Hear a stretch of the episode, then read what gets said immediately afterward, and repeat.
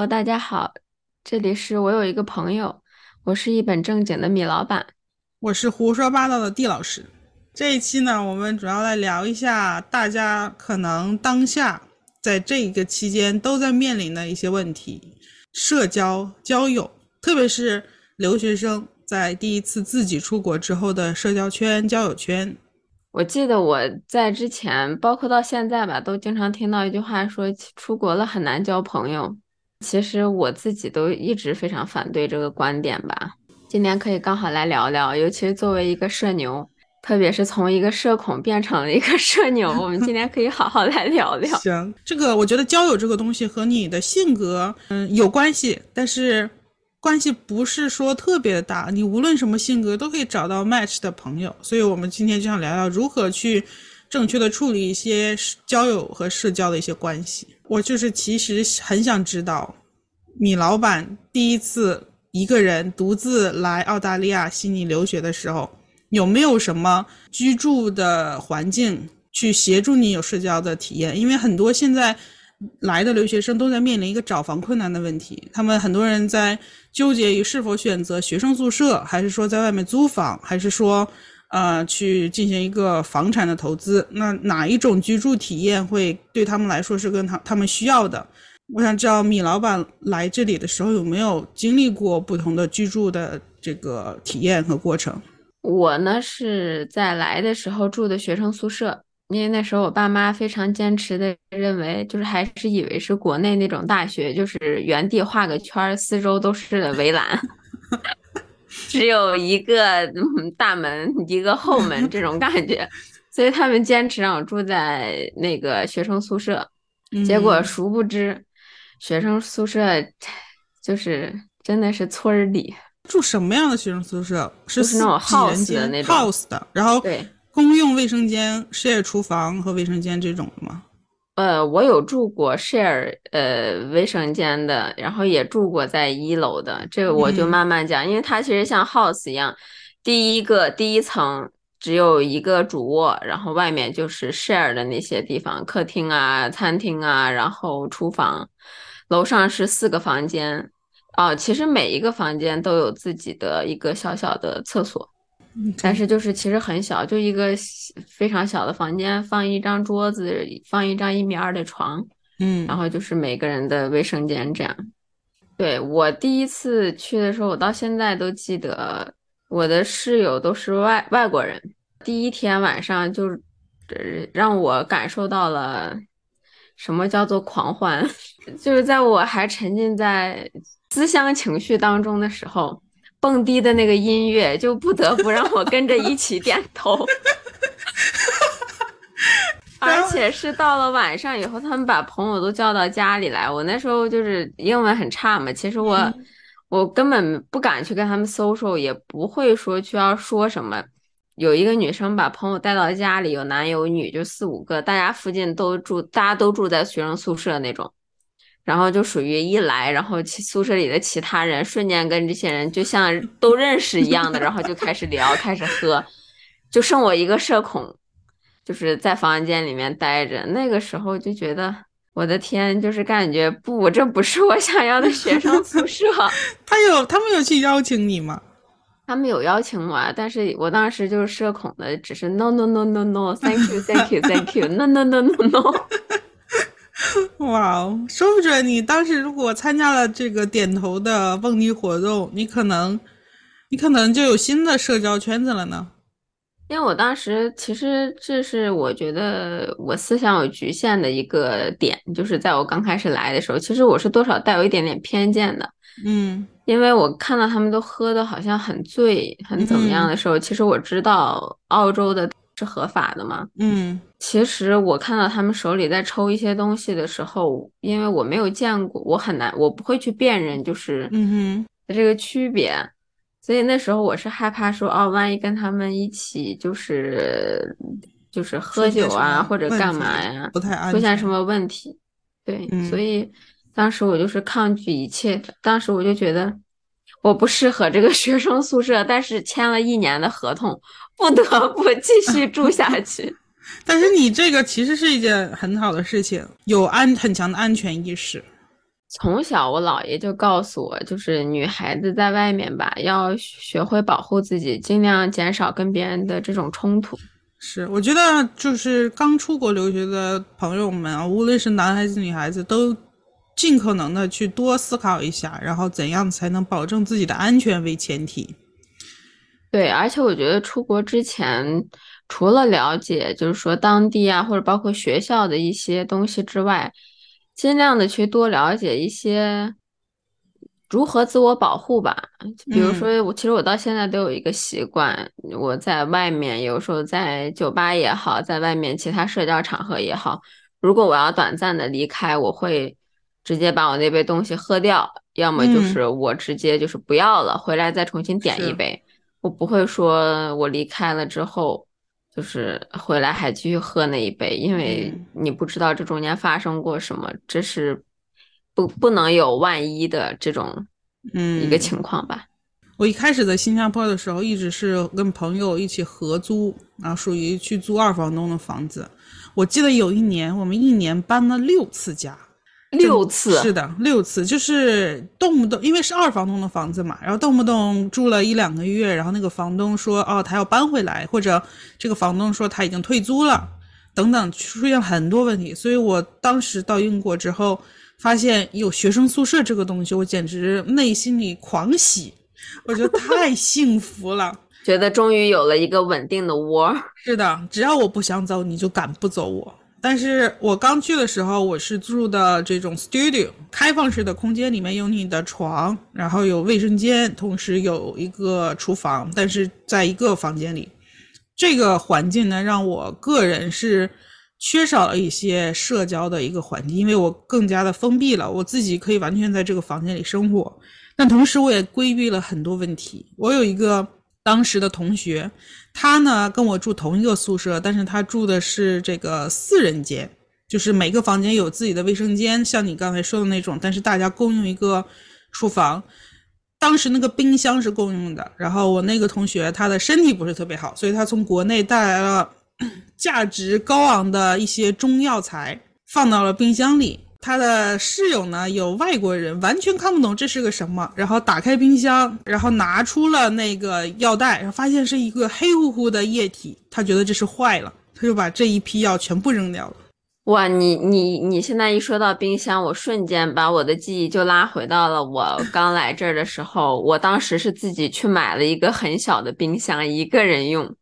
你是怎么想到的呢？因为在我刚去的时候，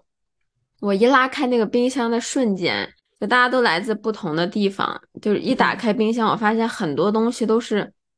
发霉的，放在那个冰箱里面，然后非常多的东西就是它根本没有保鲜袋或者保鲜膜，它就是敞开放在那里，就是所有的东西都非常的凌乱。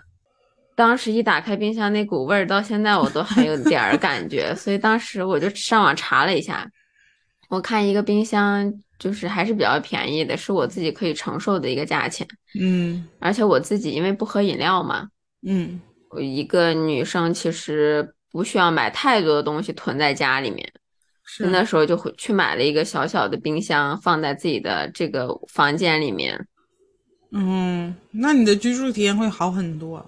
我已经都夜晚蹦迪了，吃上面总得要注意，总得有一个好的，让自己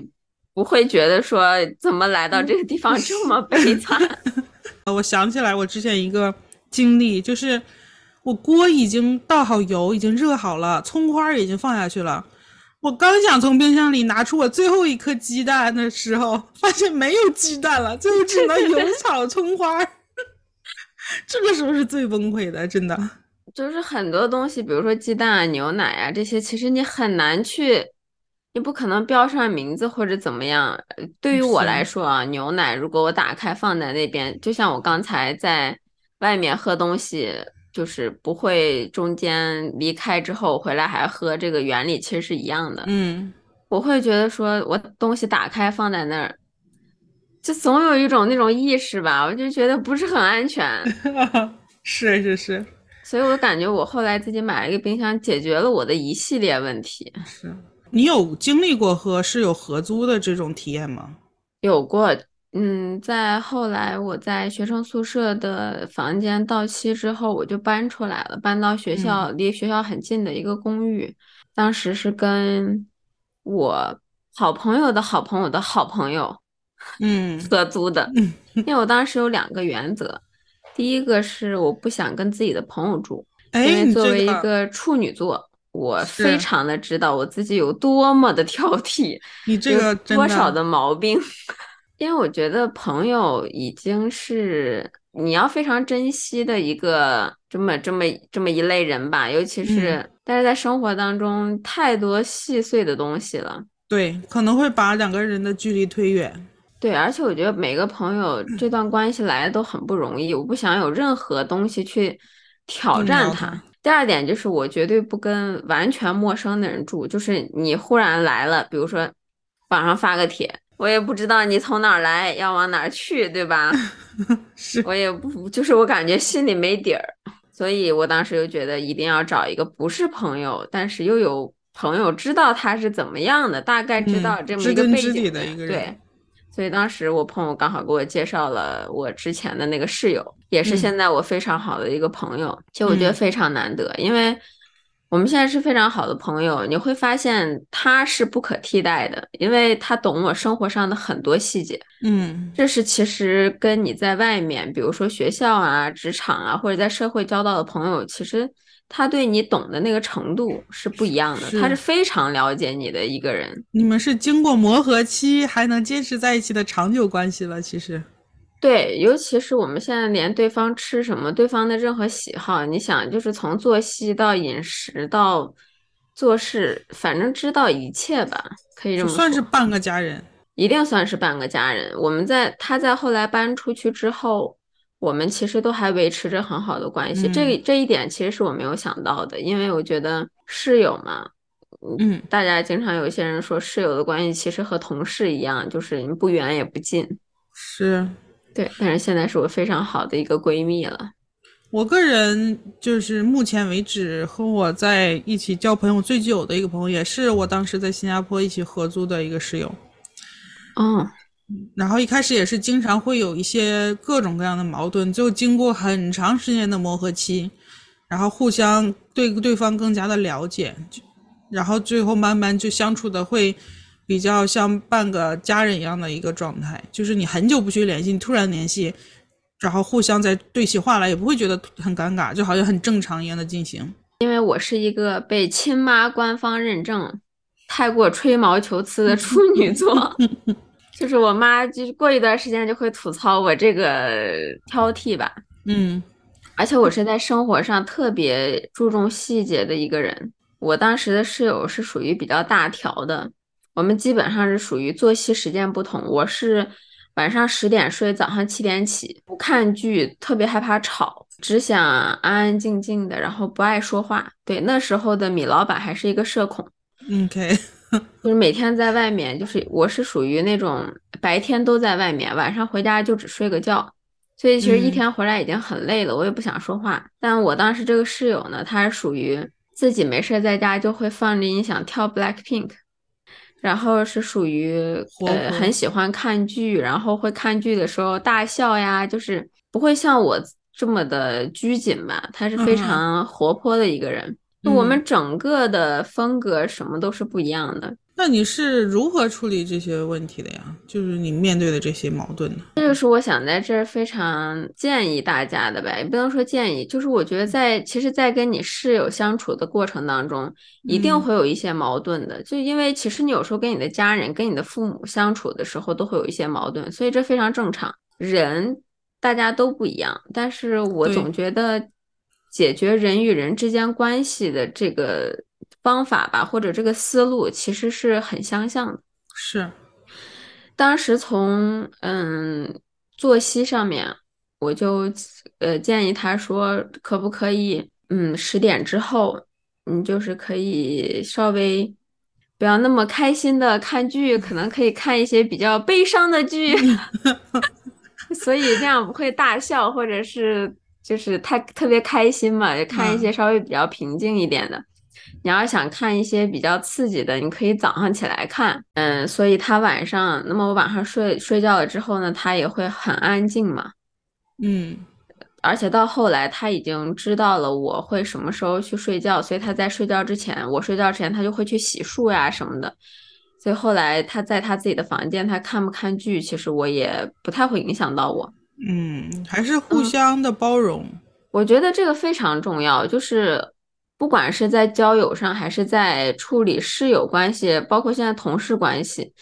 我一直自己有一个原则，就是你希望别人怎么做的时候，你先自己去做。是，就是当你希望别人对你好，或者当你希望别人展露出你他他对你的真诚。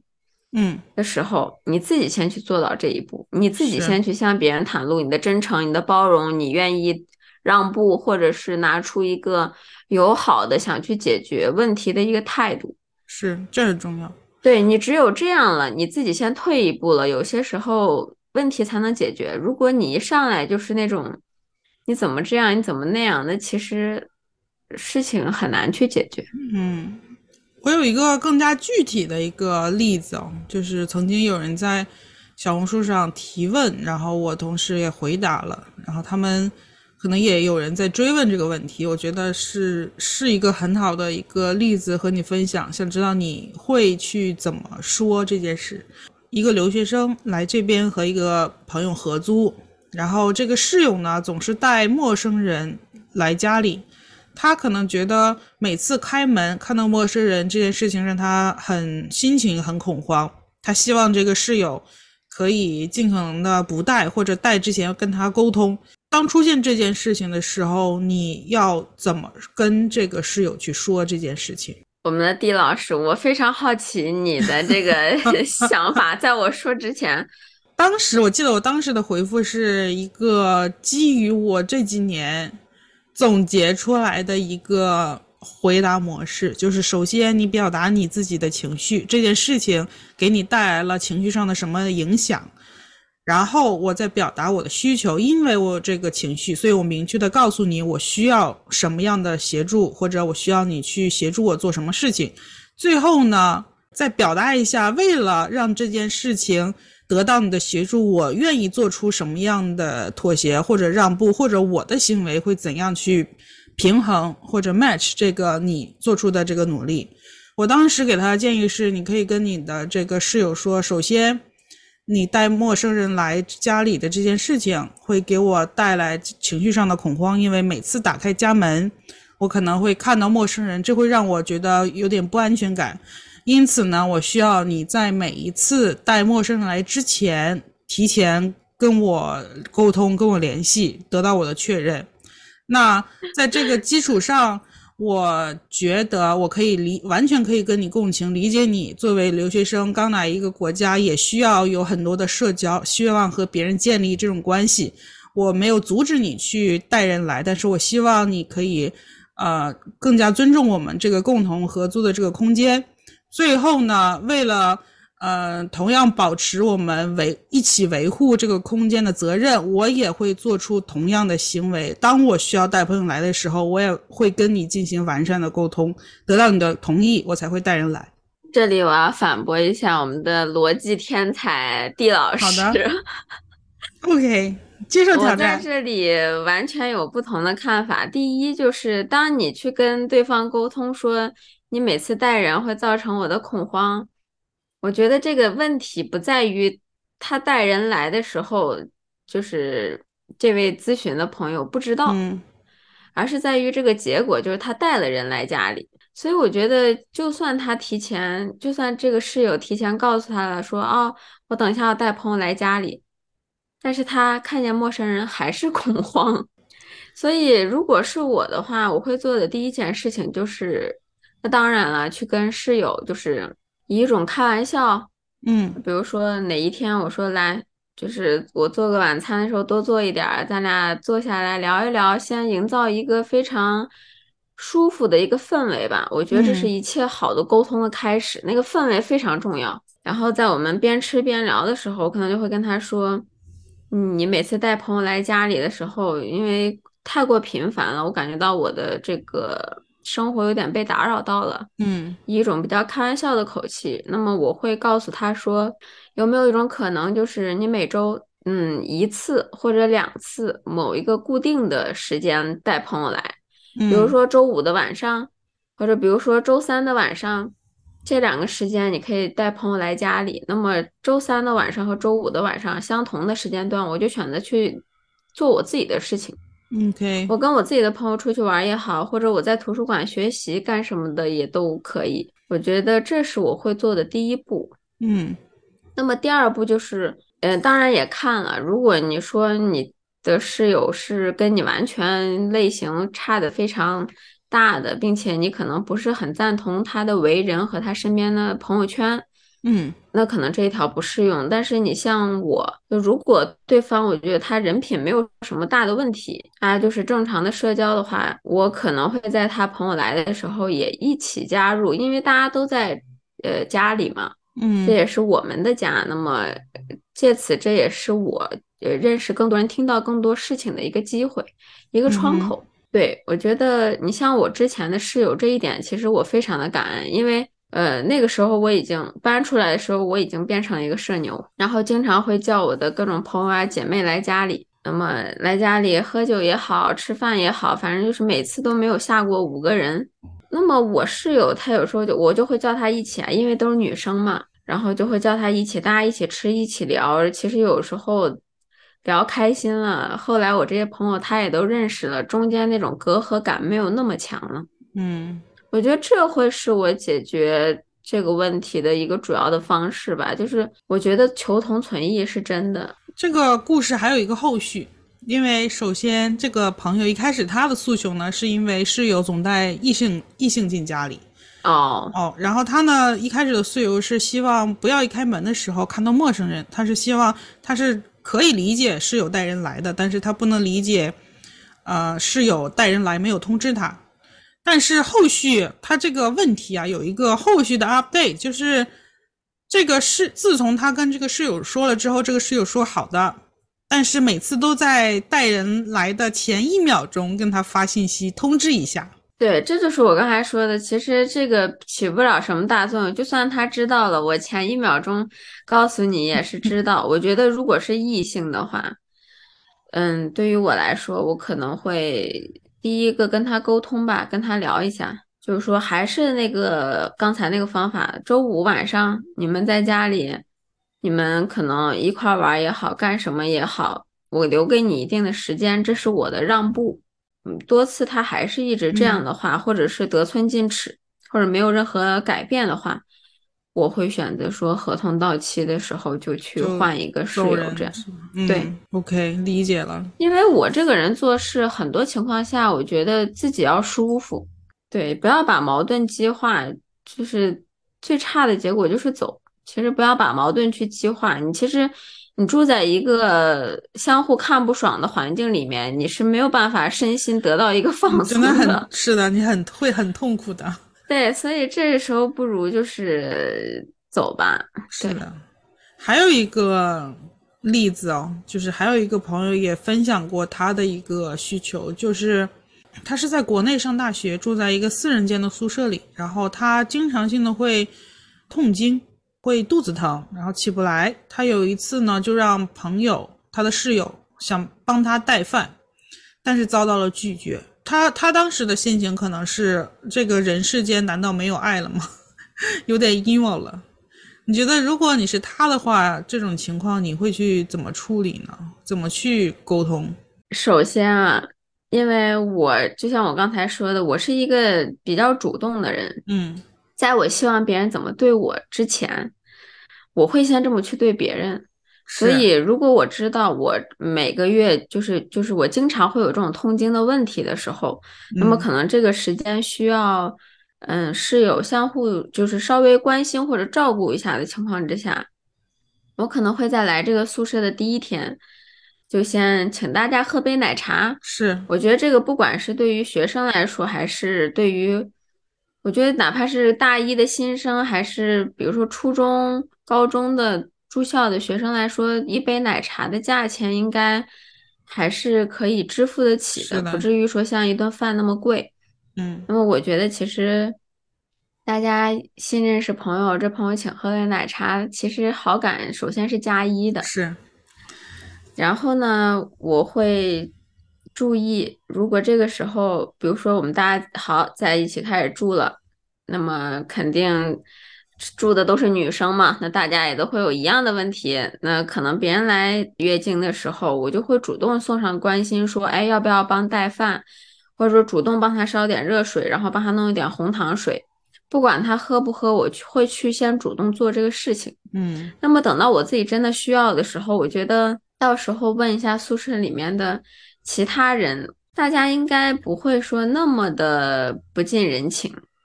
是，而且我觉得，如果，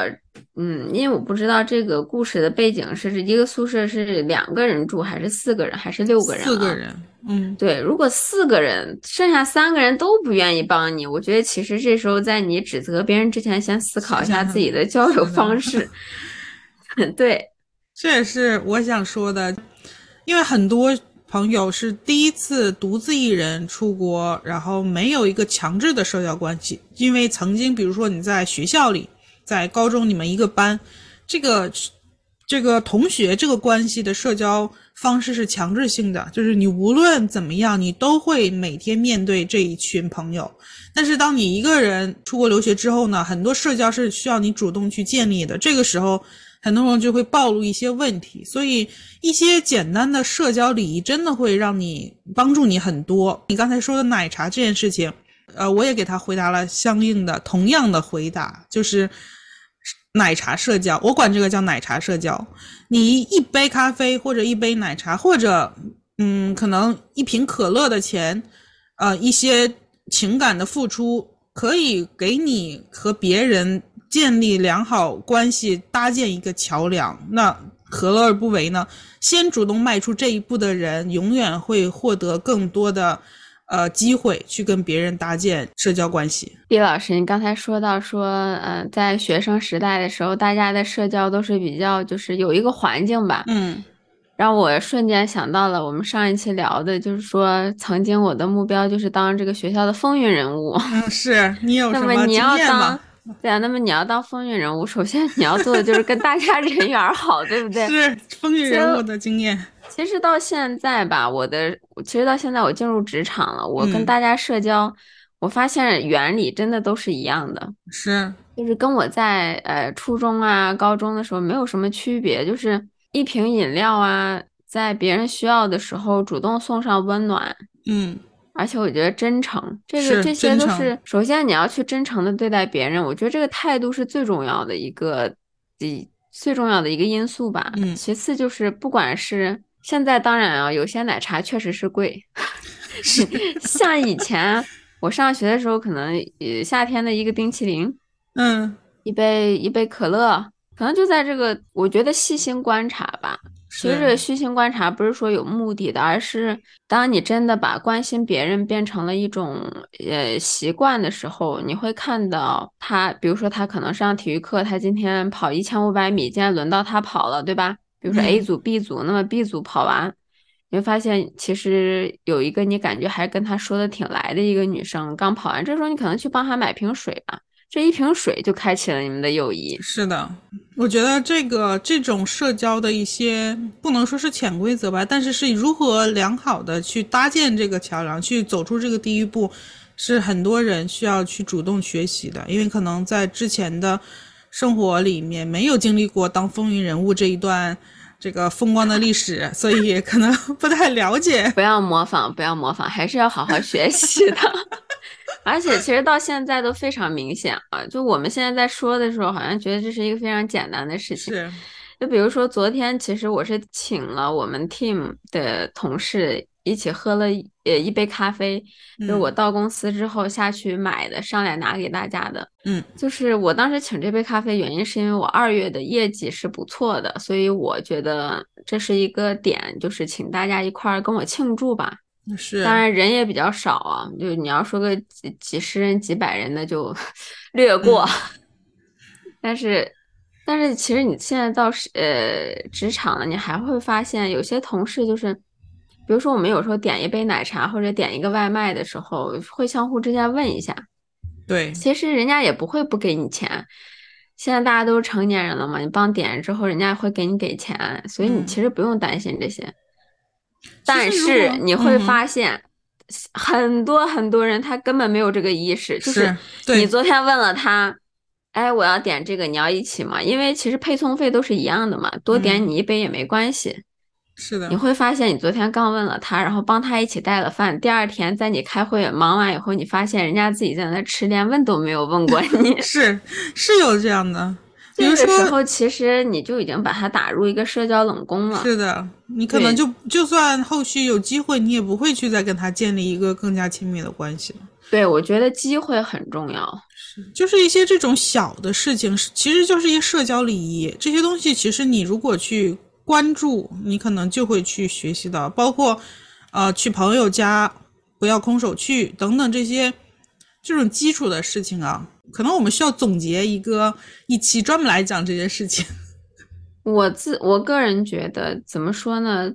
嗯，这是非常重要的一个技能，在社会上生存的技能。我们都暂且不用把它说到社会上，我们说一个，又说回了我那个风云人物的那那一段儿。你在学校，你想要每天过得开心，你都得朋友多，你才能开心。是，你才回想当年，对吧？回忆青春那些青春岁月的时候，你嘴角扬着无数的笑容，可能是特别你干过特别多奇葩的事儿，你们相互之间做过一些什么非常有意思的这种行为。嗯，但是很多东西是你一个人没有办法去做的，其实身边总是围绕着别人。而且你到了职场之后，我觉得你的这种社交吧能力，直接影响着你的事业的某个发展的能方向吧，或者是发展的高度。嗯，就我觉得它是一个必备技能。但我又想说回来一点呢，就像你刚才说的，你当时请咖啡，你也不是说请大片的人。我个人对于社交，在我年纪越来越长，我开始关注越来越少的人，就是那一些在我周围，我觉得真的是，呃，需要长期和他保持这个长期的朋友关系的。我觉得他是我在乎的人，我需要去关注他们。那有的时候，有些人可能我最早开始，在我一开始。就是尝试进行个人社交的时候，我不太会 say no，我不会拒绝别人。我可能别人给我提的要求，我都会想方设法的去达成。但其实有些有些要求是我自己做起来其实并不是很舒服的。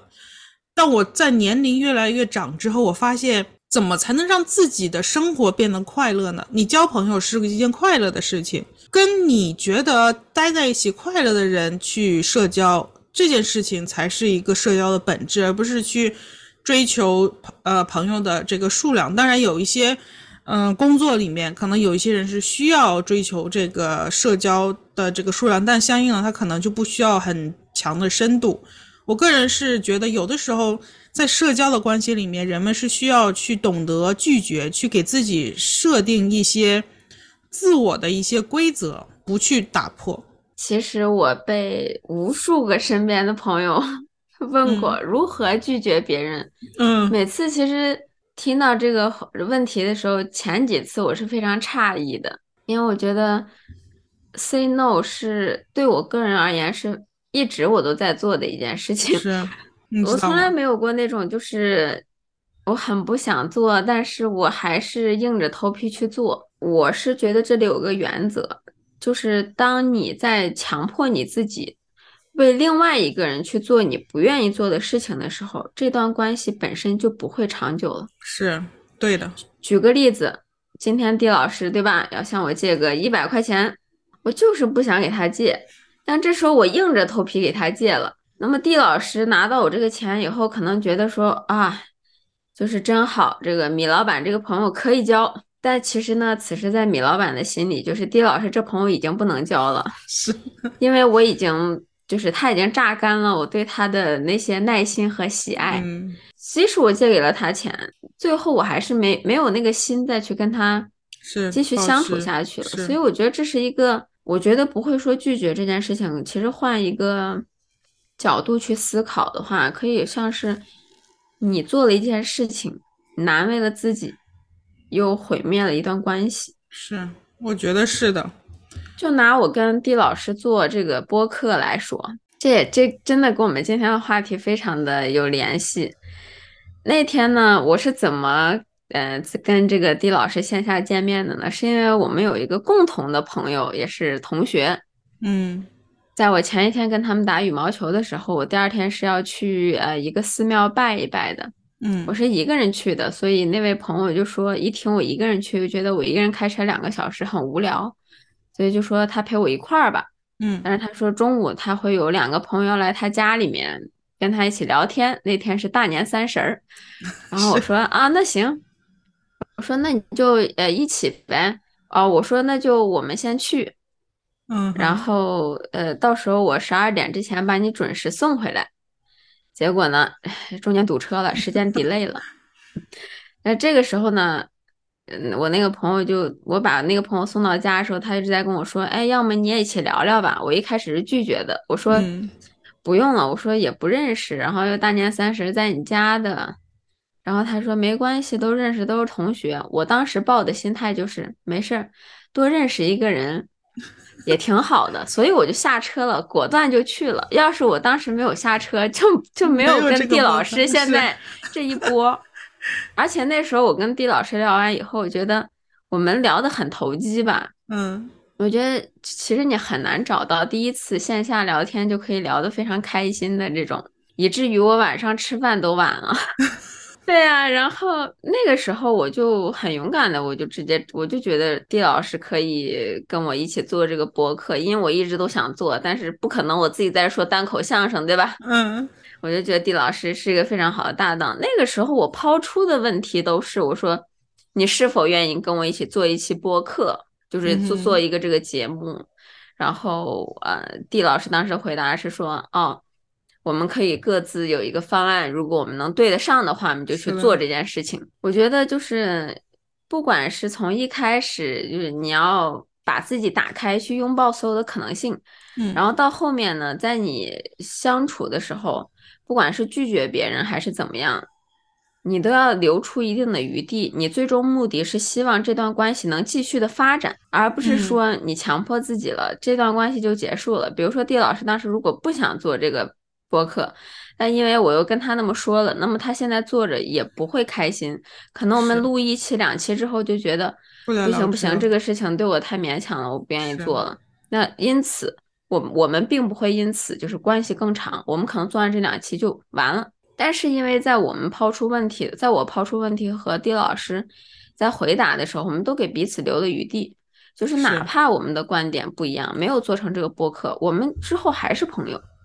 这个就是沟通的一个最大的一个作用吧，就相互去调节和平衡。关于拒绝这个，我就觉得你永远要想到，就是你会不会愿意。因为你勉强你自己去做一个你不愿意做的事情，而彻底失去一个朋友。而且还有一件事情啊，我再想提一下，就是很多你需要拒绝的人，其实并不是你一个长期保持关系的一个朋友。说实话，因为很多了解你的、能尊重你行为的，或者是知道你行为处事方式的，首先他可能就不会问你这种让你为难的问题，或者他问了，你拒绝他，并不会让你。产生这种心理上的纠结，因为你觉得大家都会互相了解的，反而是那种刚认识的朋友，当他提出一个让你比较困难去回答的一个问题的时候，你才会产生这种拒绝上面的纠结感。所以我想说的是，有的时候吧，不合拍的友情，你就让它随风而去吧，没有必要强制性的去社交、去交这一段的朋友。米老板又要提出异议了。OK，接受 challenge。因为我是可能，因为我是一个，我总描述我自己是非常商科属性的一个人。嗯，尤其包括那次跟丁老师线下第一次见面聊天，一上来聊的也就是一些商科类的东西。可能真的是因为太喜欢了，什么就很容易带到这个上面来。我觉得人不管是在国内也好，在国外也好，很重要是一个人脉。在我刚开始的时候，我会觉得朋友就是那种要聊得到一起，要非常的三观相投这种程度。但是其实等我到了社会上以后吧，其实你会发现，哪怕你是跟你最好的朋友，三观都未必是完全相符的。只要有一一一部分的地方是相同的就可以了。比如说，我现在广泛社交，我前一段时间确实因为最近太忙，所以停下了脚步。前一段时间社牛的这个频率已经到达了周一到周六每天晚上下班了都有饭局 这种程度。嗯，我就觉得我会有不同的分类，比如说，嗯这个就是我们在未来可能做一些事业上的东西的时候很有共同点的人。然后，那么，嗯，另外一种朋友可能就是我们聊一些我们感兴趣的东西，嗯很很一样的。另外一种就可能是，嗯，我们是来自同一个地方的，或者怎么，就是我觉得只需要找到一个共同点。嗯然后你顺其自然的去给他发展。我其实是觉得什么样的人啊，他都一定，他身上都一定有你能学习的地方。不嗯管这个人他是怎么样的，他一定是有值得你学习的地方，或者是，而且我觉得我们现在其实生活比较单一吧，因为每天上班回家，上班回家，对吧？嗯哼，其实你的人生经历也是很有限的，有时候你可以通过听到别人的故事，然后你去引发你自己的思考。这因为你不可能把所有的事情，对，这就是我们想做这个播客的一个目的之一吧。对你不可能把所有的东西都经历一遍，但是当你听过了之后，哎，你自己脑中有个印象了，可能它就在你的字典当中了。你下次再遇到类似的，嗯，你就知道如何处理或者如何避雷。我觉得对于我来说啊，我是嗯那种只要你人品没有问题，你都可以成为我的朋友。你都可以成为我的朋友，你可以成为我们一起喝酒的朋友，你可以成为我们一起是共事的朋友，嗯你可以成为我们一起出去露营的朋友，就是可以是各式各样的。嗯，我觉得在现在啊，我当下阶段，你要让我找到一个什么方向都非常符合我的，就是真的男朋友都还没有到达，各方面都不合，你更别说去强求外面的朋友，而且那么多人，你让每一个人都跟你很相似，这个是肯定嗯不可能的一件事情。，OK。对，我对于朋友他有一个特殊的定义，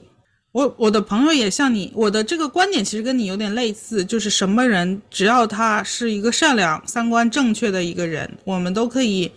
呃进行一个呃良好的社交关系，但他并不一定成为我定义中的朋友。我定义中的朋友其实是一个很明确的一个观点，保持长期频繁的联系，并且我们会有一些秘密只会跟这一群人分享，而不会跟其他人去分享。然后你跟他呢会有情感上面的这个交互和互动，然后他会你会跟他有一种像家人一样的一个感觉，他可以在呃任何时候去支持你，在情感上面去给你提供支持。我觉得这是我对于朋友定义。我对于很朋友的定义，可能跟很多人那种闺蜜、好友是一样的。啊，我就是闺蜜。嗯那么其实那那其实你现在反过来想啊，因为我不知道嘛，会不会你现在想你定义当中这些朋友的时候，你也发现你们不是什么都一样的，是的，也只是一个方面。是，所以我交朋友或者是我谈恋爱的一个观点吧，就是我在保持长期亲密关系，无论是什么样的亲密关系的观点，就是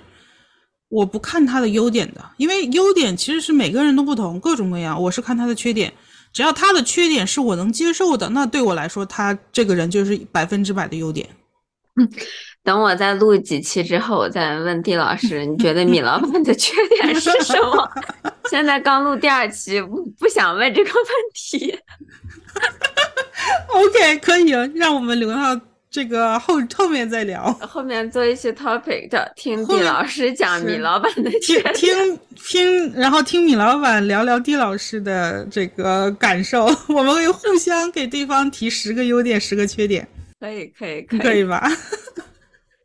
而且尤其像我是刚才讲的那一段，是我这半年来的感受吧。其实嗯我之前不是这样想的，我之前有非常好的一群朋友，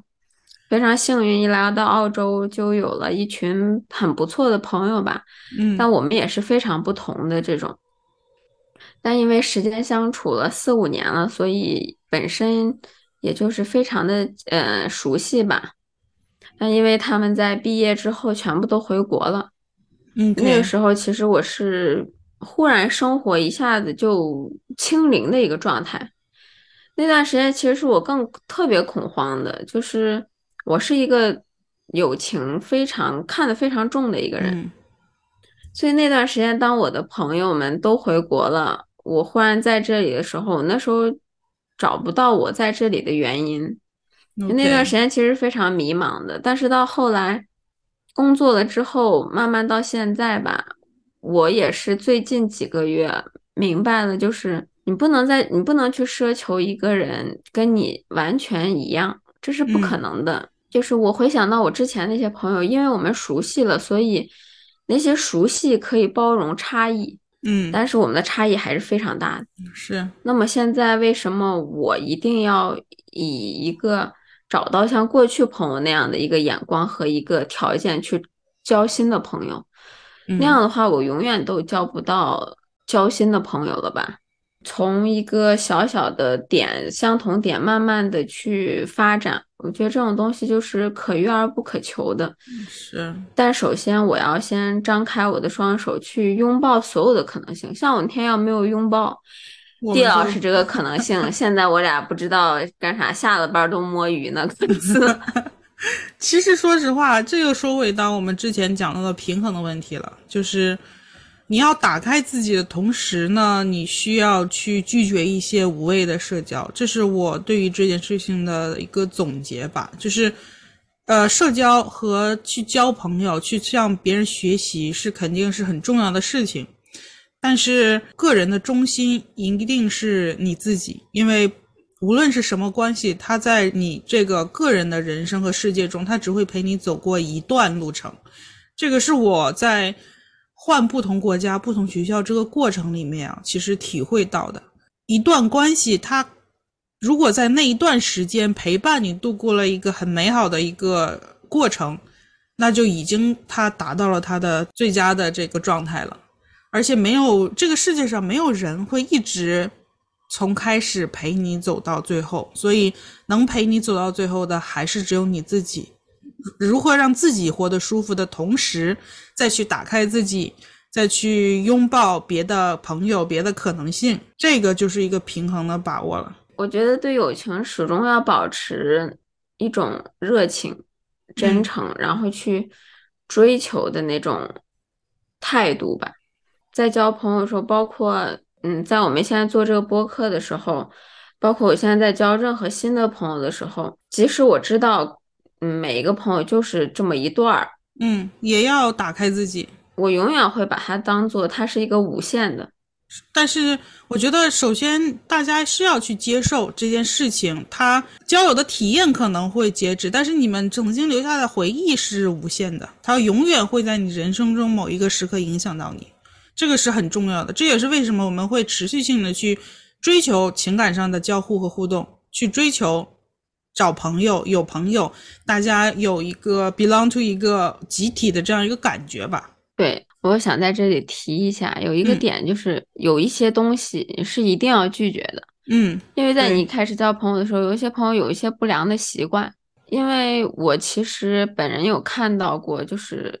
一开始某一个朋友圈只有一个人。就是可能有一些不良的习惯，慢慢就发展了，后来就变成了整个那一个圈子，大家为了所谓的某种合群，都有了那个坏习惯。那么也是我当初离开那个圈子最主要的一个原因，就是我觉得在我的社交圈里面吧，我是有原则的。第一个就是任何那些我们对吧，大家耳熟能详的那些坏习惯，那些是绝对不可以的。就是你人再好，但你有那些习惯，我是没有办法接受的。是第二个，就是我是一个非常非常讨厌，可以用讨厌、厌恶这种非常极端的词来形容。就是当一个人想跟我交朋友的时候，他是想要利用我身上的某一种嗯有目的性或者有目的性的，这个是我非常接受不了啊！一说到目的性，其实有一个地老师他自己都不知道的事情。嗯，什么事？那时候我们那个共同的朋友，嗯，我是一开始我跟他讲的，我说我想找地老师一起一起做播客。OK，然后我说，可是不知道地老师会不会同意，会不会是我一厢情愿跟人家聊太嗨了？然后当时那个朋友就说，地老师是非常忙的，他觉得未必会。嗯然后我当时也担心，因为我们只聊了一个下午嘛，还有别的朋友。当时我也担心说，哦，可能那天下午聊那个话题是能聊到一起的，但是可能别的聊不到一起。我，OK，就把这个担心跟那位朋友说了，然后这时候那位朋友就说一句说没事儿，那以后就总约他出来玩一玩，你们就可以，你可以感受一下他到底是不是那个做播客对的人。当时我就非常非常正义的回答他，我说不，不可以这样，感觉这样带着目的，像是在他未知的情况之下，我审视着他。我的天呐，然后当时我那个朋友就说，也不能算有目的吧，但是就是你可以多了解了解他。我说不对，这话一说出来，一定已经是有目的了。然后我说好了，我就干脆去问一下他吧，就看大家投不投机。嗯所以我就感觉，嗯，在友情当中学会拒绝，包括在友情当中学会主动，在嗯友情当中学会去展展开双臂，这些全部都是很重要的，都是这样，。都需要达到一个平衡的一个状态。再次感谢我曾经 风云人物的梦想 是，你看标。我从上一期我就说了，你当年当风云人物的这段旅程，说不准就是你人生重要的学习资料。我也是从上周才对这段经历开始自信，然后现在才能侃侃而谈。是我们今天聊了很多和这个社交相关的一些话题哦，就是不知道是不是听的观众们可以从中联想到一些自己的经验，或者能得到一些小小的信息，我觉得都是值得，都是我们做这个节目的一个目标吧。对，一定要张开你的怀抱，是然后在你希希望从别人那里寻求到什么的时候，自己先去主动付出一点。对，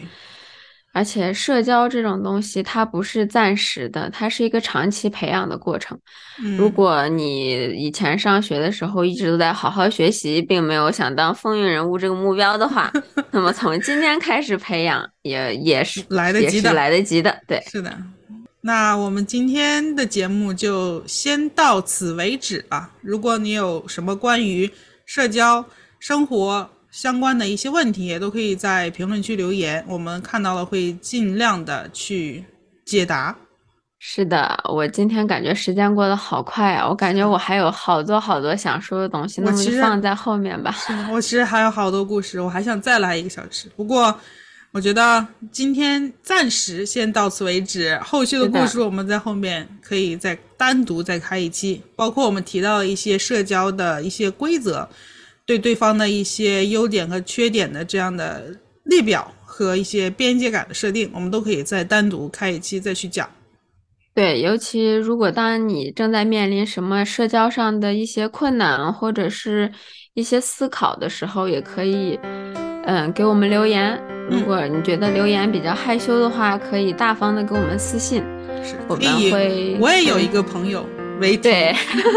对，以我有一个朋友为题，然后那么我们看到了之后，会在嗯之后安排播客专门去讲嗯你的这些问题，希望分享这个故事。对，对，分享这个故事，分享我有一个朋友的这个故事。是的。